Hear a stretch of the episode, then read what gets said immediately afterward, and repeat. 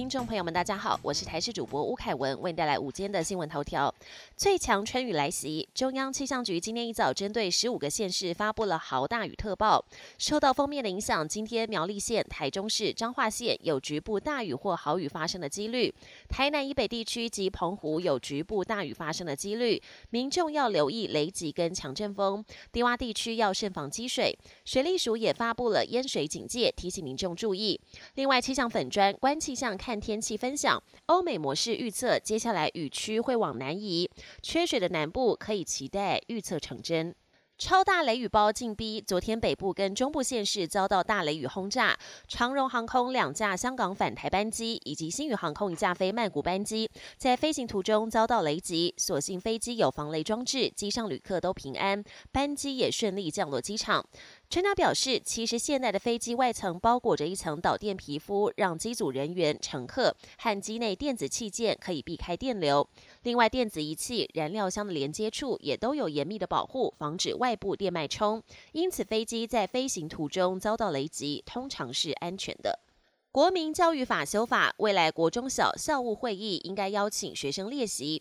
教师团体表示，确实是进步想法，但执行面上可能有困扰。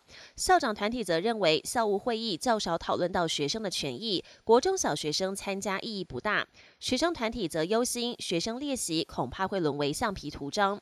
教育部应该严定配套子法，家长则顾虑影响学生上下课的时间，建议法条用词应保留弹性。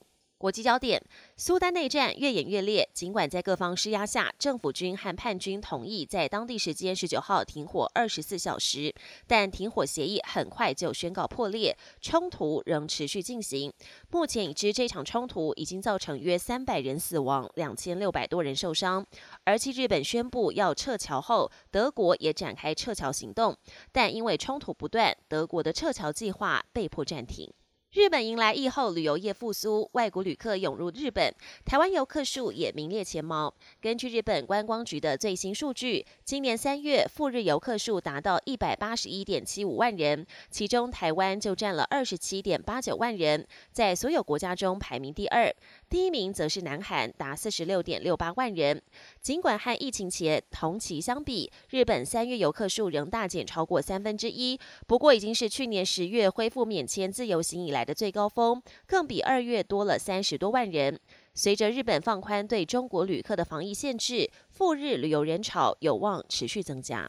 人称“蜘蛛人”的法国徒手攀爬好手罗伯特，十九号又展开了冒险行动。这次他攀爬的是巴黎一栋三十八层高的摩天大楼，照例没有任何防护装备。不过这次他不是为了要挑战个人纪录，而是要声援反对年金法改革的民众。罗伯特希望总统马克宏能醒一醒，不要活在不切实际的幻想中。本节新闻由台视新闻制作，感谢您的收听。更多内容请锁定台视各节新闻与台视新闻 YouTube 频道。